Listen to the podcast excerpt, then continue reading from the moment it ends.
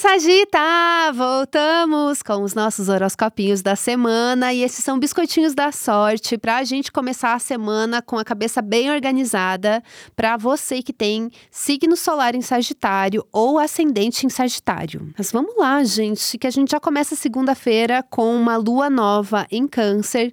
Todo mês a gente tem uma lua nova em um signo diferente. Chegou a vez do signo de Câncer. Significa o quê? Que tem que trabalhar o coração. Não adianta fugir sentimentos, emoções. Ai, coisas do coração, mágoas do passado, ressentimentos, manipulação emocional, culpa, angústia, que mais? É toda, todo um catálogo de emoções disponíveis aqui, entendeu? Estamos oferecendo astrologicamente para você uma montanha russa de emoções. Aproveite. Claro que você não precisa ficar tão doida assim durante a semana. Você pode aceitar ou recusar, entendeu? Você está aqui, a oferta está aqui. Se você quer ficar louca, toma.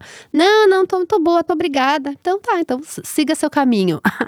Mas tenha vibes aí, vibes de movimentar mesmo as suas emoções, o seu coração, fazer um bom limpa-limpa, um bom exorcismo, entendeu? Assim, exorcizar as noias aquelas coisas antigas, amarguradas, já tinha que ter resolvido, amor. E o que, que, que, é essa coisa aí que tá pesando, tá pesando, tá pesando? Esse pode ser um bom momento para você resolver de uma vez isso, sabe? De você se resolver, ou resolver com outras pessoas, ou resolver com o seu passado. Dá um jeito, entendeu? Lida com isso. Que às vezes ignorar não ajuda, só piora. Às vezes a gente tem que encarar mesmo as coisas, ver o que que é, sentar, conversar, sentir aquilo, não só ficar racionalizando, né? Se sentir, se permitir sentir, se conectar com aquilo e liberar, entendeu? Se perdoar, superar, vamos superar, entendeu? Superar. Então, processos aí para superar certas coisas e para se liberar de amarguras da vida, né, gente? Amarguras da vida. Sagitário é um signo para cima, para cima deles, positividade, vamos lá, vai dar tudo certo. Mas de tempos em tempos a gente se enrosca numa amargura. Faz parte. Daí por isso que de tempos em tempos a gente tem que fazer esse limpa-limpa, entendeu? Circular-os divertidamente, é, movimentar as coisas aí, tá? Fazer uma boa faxina aí no seu lixão emocional, ver, ver o que que, que que tá pegando aí, o que que tá pesando, o que que tá com cheiro ruim, o que que você tem que dar um jeito, tá? É isso. Essa é, é, essa é a parte lunar da, da história toda aqui. Outro aspecto que a gente tem essa semana que, que, que movimenta muito as coisas, que astrologicamente é importante, é Marte, que está transitando em Virgem e faz uma oposição com Saturno em Peixes.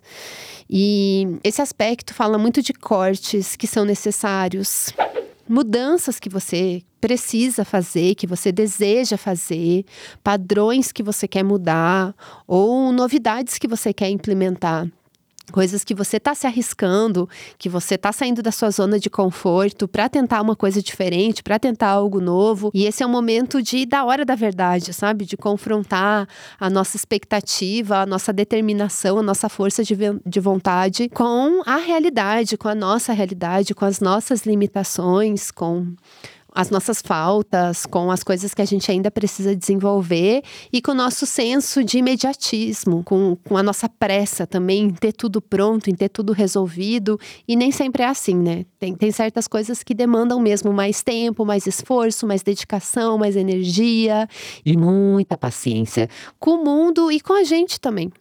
A gente também demora para mudar. Gente, às vezes a gente fica impaciente com os outros, mas a gente também tem padrões muito internos, arraigados, assim, hábitos, coisas nossas que a gente aprendeu, que, que a gente tem, tem, tem que desaprender.